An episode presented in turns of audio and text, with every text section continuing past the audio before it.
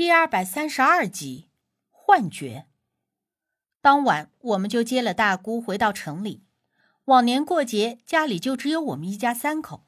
今年多了无忌和大姑，顿时就变得十分热闹。吃过饭以后，大家坐在一起聊天。我妈问起大姑，说：“这年也过了，立香堂的事儿咋整？”大姑垂着眼皮默了默，然后才抬头看了我一眼，说道。不急不急，等过了正月再看看。我妈一听这话，顿时松了一口气。其实这件事儿自打我十岁那年就是定下来的，虽然一开始有些难以接受，但是这么多年也都渐渐不是十分在意了。只不过是虽然知道这件事儿早早晚晚的，可还是希望不要那么早。虽然不知道。大姑为什么说过了正月再看？但我也挺高兴的。后来我借机跟我妈他们商量，我这两天要和无忌一起出门的事儿。不过自然不能如实的说，我俩是去帮助刘队长破案，而且还有可能面临生命危险。于是我俩统一口径，说是要出门旅游。我爸妈原本就喜欢无忌，喜欢的不行。而且对他呀是一百个放心，总是夸他又稳重啊，又懂事啊，又情商高啊，智商高啊的。总之什么都比我好一百倍。所以在他们眼里，根本没有我和无忌出门一个女生不安全这种逻辑，更是认为无忌这么完美的人，愿意带着我一起出去玩，我都应该跪拜叩谢隆恩的。所以我妈一听我俩要去旅游。都还没有等问去哪儿呢，就一口答应说：“去去去，年轻人多去开阔眼界是好事儿。你们什么时候走啊？机票都订好了吗？”我苦笑的看了无忌一眼，心说：“我可能有了一对假父母。虽说刘队长他们准备路上所需要的东西，但我和无忌两个人的个人必需品还是自己带着比较保险一点。”我俩说好了。今天去商场买户外用品之类的，但是半路上无忌接到一个电话，是一个朋友介绍的客人打来的，想要请无忌去给看看自家的工厂。无忌询问了我的意思，我想着东西啥时候买都行，但是有钱没有理由不赚呢，于是就让他答应了下来。是以一个小时之后，我俩就来到了那个人的工厂。这人啊，是一家配件厂的老板，说是专门做一些汽车配件生意的。本人姓单，穿着个薄的羽绒服，圆鼓鼓的啤酒肚像是要生了似的，满面油光，还有点秃顶，夹着个手包，典型的暴发户装扮。他看到我俩，先是愣了一下，然后立刻伸出手，客气的笑着说：“哎呦，没想到二位这么年轻啊！”真是年轻有为啊！无忌对外依旧是冷言少语，我免不得稍显热络的跟他浅浅握了一下手。你好，单老板。你好，你好，你们能来真是太感谢了。我听老黄说啊，你们平时都很忙，想请也不一定请得动。看来呀，我还是挺好命的。单老板笑呵呵的说。因为是年节，所以这两天刚好就有点空闲。如果您晚两天联系我们，怕是我们已经不在本市了。我也和他客套了几句，不忘吹嘘一下我们的生意兴旺。其实这也不算是吹嘘，原本这段时间我们就一直很忙来着，而无忌更是生意不断。单老板一听，又感谢了一番我们在百忙之中抽空来此云云。而在此期间，无忌则微微的扬手，看了看周围的地形、风景之类的。单老板见状，试着问无忌：“大师是不是看出什么了？”无忌没有回答，而是问他找我们来，难道是要看风水？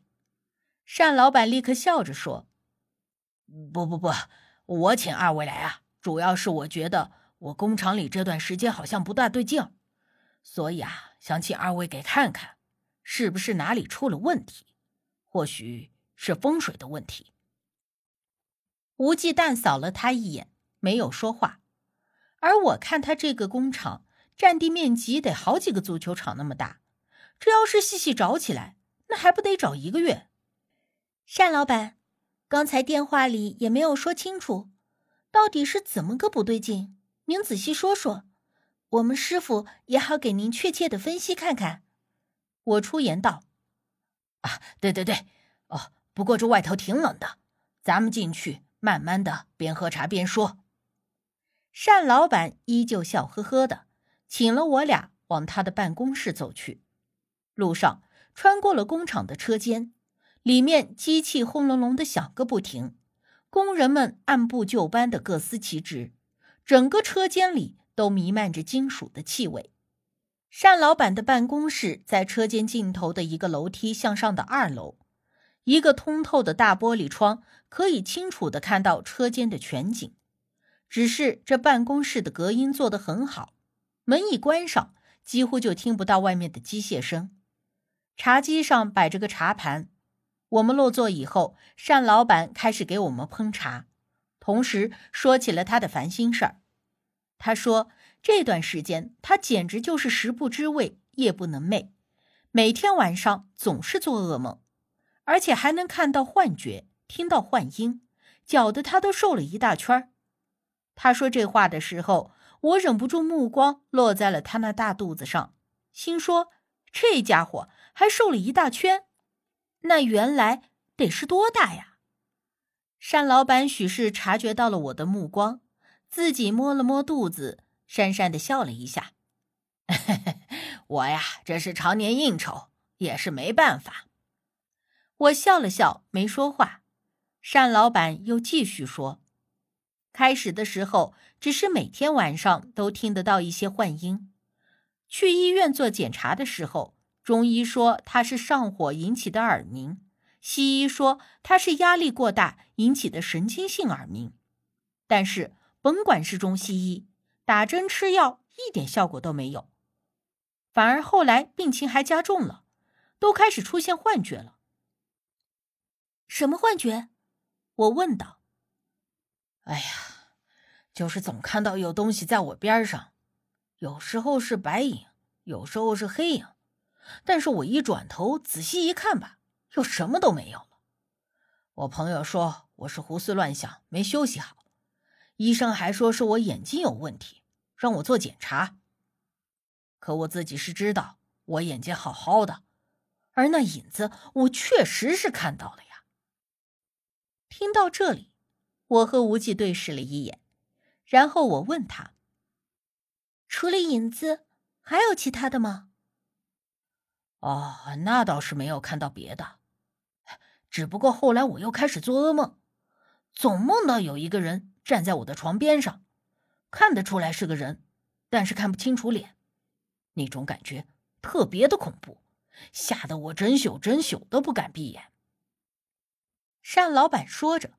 自己叹了口气，我看到他眼底的黑眼圈，在这方面有点同情他，因为我曾经也有过一段时间整天的做噩梦，我知道那种一闭上眼睛就被噩梦惊醒，然后整宿整宿不敢睡觉的痛苦。如果只是这些问题，为什么你要请我们来看你的工厂？你不是说怀疑工厂有什么问题吗？我心说，如果是这样，那应该去他家里看看，是不是有什么问题才对。单老板说，他现在吃住都在工厂，所以才请我们过来。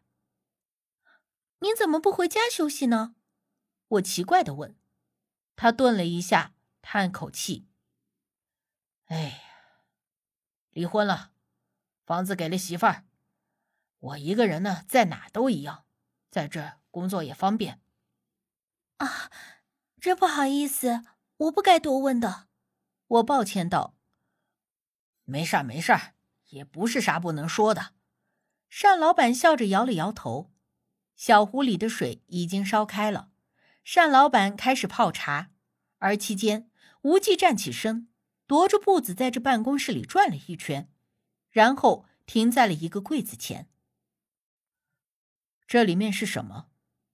无忌指着那个柜子问：“哦，那是我放文件的地方，还有一个保险箱。单老板回答道：“可否打开？”吴继随问道。单老板顿了一下，似乎有些犹豫。我想他是有点担心，毕竟这放着保险箱和文件的地方应该是比较重要的。但是他只是犹豫了一瞬，便起身从兜里拿出了钥匙，上前打开了柜子上的那把锁。无忌往后退了半步，让单老板自己把柜门打开。单老板奇怪的看了他一眼，但还是把柜子给打开了。